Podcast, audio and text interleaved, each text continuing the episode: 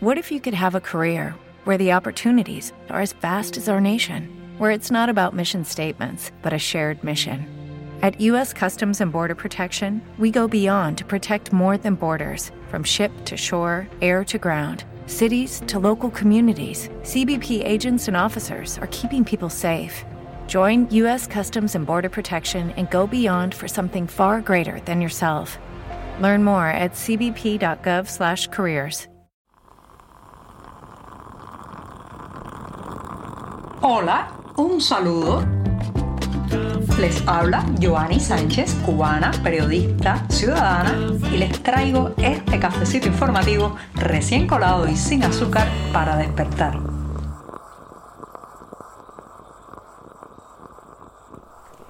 Mitad de la semana informativa, jornada puente, día ombligo. Ese mismo, el miércoles. Un miércoles que es además 10 de enero de 2024 y en el que tengo muchísimos temas que comentarles, noticias de las que avisarles y también algunos temas de la realidad cubana. Eso sí, se merece primero este programa un buchito de café amargo para despertarme informativamente. Así que voy con este buchito mañanero.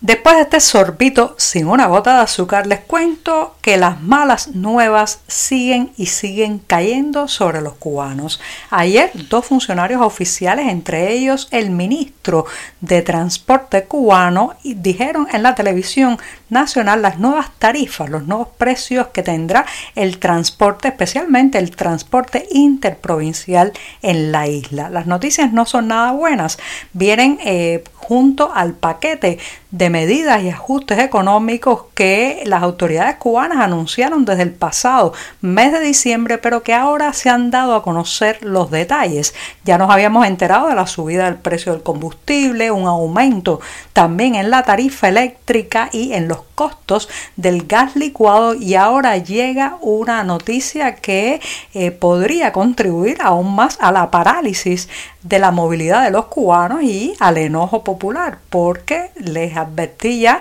que hay tarifas que suben muchísimo, como es el caso de los ómnibus interprovinciales, donde algunos boletos llegarán a costar un 180 ciento más de lo que cuestan ahora mismo. Por ejemplo, el precio de un ticket entre la capital cubana, La Habana, y la ciudad de Santiago de Cuba va a pasar de 255 pesos que cuesta actualmente a nada más y nada menos que 717 pesos cubanos. Eso todavía sigue siendo, si se mira al cambio eh, de eh, con el dólar en el mercado informal, todavía siguen siendo precios que fuera de Cuba se verían muy económicos. Recuerden que unos 717 pesos, esa distancia podría eh, decirse que es un poco más, si acaso, de 2 dólares, pero sin embargo, sin embargo, para el bolsillo del cubano que recibe un salario en moneda nacional es un aumento significativo significativo. Se trata de una subida que probablemente influya en la parálisis de movilidad eh, dentro de Cuba, que por otro lado encarezca también el movimiento de mercancías y productos y que va a traer aparejado probablemente pues una subida también en el entramado privado de transportación. Eso sí, los funcionarios aclararon que el transporte urbano, la llamada guagua de cada día que se mueve dentro las ciudades no va a subir de precio, pero sí lo harán en las rutas aéreas y también pues las conexiones marítimas entre la isla grande, la isla de Cuba y la isla de la Juventud. Así que aguántense que las subidas continúan, ahora le tocó, le tocó al transporte y se esperan más malas nuevas para los próximos días porque este es el paquetazo sin fin, el ajuste sin medida. Aunque si se escuchan los reportes y las denuncias de vecinos y residentes en todas partes de Cuba, se llegaría a pensar que la basura está en todas las esquinas, que las montañas de desechos lo inundan todo. La realidad es que hay lugares, señoras y señores, que no, que no están bajo montañas de desperdicios. Esos lugares, ¿cuáles son? Los barrios de los ministros, los altos funcionarios, los jerarcas del Partido Comunista, los barrios VIP. Allí eh, pues la basura no se acumula como se puede acumular en municipios al estilo de 10 de octubre en La Habana, Centro Habana, La Habana Vieja, tampoco en zonas como La Guinera, La Timba o Cocosolo, sino que en esos sitios exclusivos donde prácticamente los que viven son personas muy conectadas con el poder, parece que sí pasan los camiones recolectores de basura. Parece que sí hay combustible para mantener limpios esos barrios porque no se ve, no se ve la misma suciedad, la misma de eh, los desperdicios, de la basura, de las bolsas rotas, de los perros callejeros comiendo de estas montañas de inmundicias, no se ven de la misma manera ni con igual frecuencia. Por tanto, no es una cuestión solamente de que no hay eh, vehículos, no hay combustible para recoger la basura de las calles. Es que depende de donde usted viva, le toca más basura o menos desperdicios. Tierra, riego, sol y trabajo, mucho trabajo, pareciera que es la fórmula para obtener buenos cultivos en la agricultura, pero en muchos casos hace falta también algo trascendental e importantísimo la semilla, esa parte primigenia de tantas plantas que es imprescindible en muchos casos para lograr una siembra de vegetales, de frutas, de verduras, de hortalizas y que lamentablemente en Cuba se convierte en un verdadero dolor de cabeza la obtención de estas semillas. Tanto es así que ahora las semillas se han puesto en el centro del interés de ladrones y delincuentes que ven en la posibilidad de sustraer semillas pues un amplio negocio para después revenderlas en el mercado informal. Al menos 18 kilogramos de semillas de col, señoras y señores, fueron robados el pasado mes de agosto de un almacén en la provincia de Santi Espíritus. También se le sumó al robo de estas semillas de col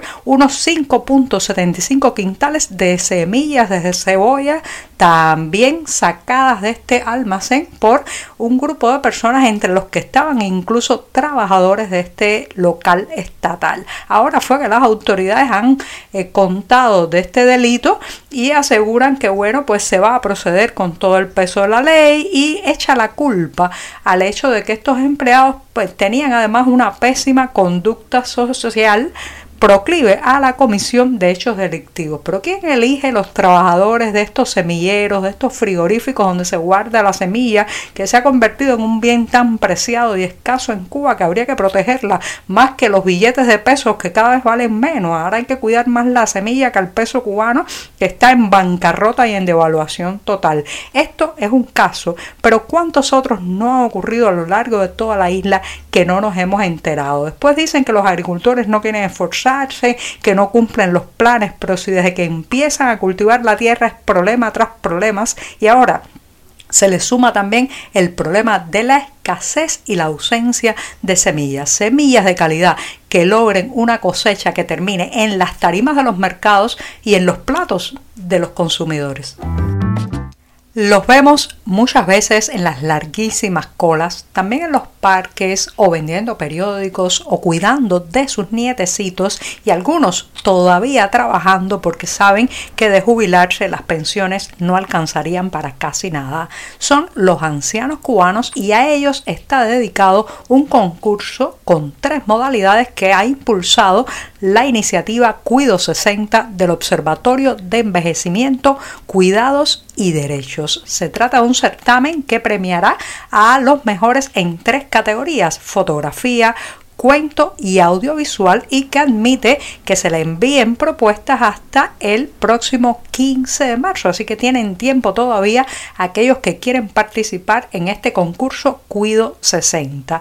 Se trata de capturar a través de la imagen, la narrativa o el audiovisual las diversas experiencias de la vejez en Cuba. Así que ya saben, pueden acercarse a la cartelera del diario digital 14 y medio de allí encontrarán un enlace para saber con detalles las bases de este concurso. Y así me despido hasta mañana jueves, esa jornada que me gusta tanto. Muchas gracias. Por hoy es todo. Te espero mañana a la misma hora. Síguenos en 14medio.com. También estamos en Facebook, Twitter, Instagram y en tu WhatsApp. No olvides, claro está, compartir nuestro cafecito informativo con tus amigos.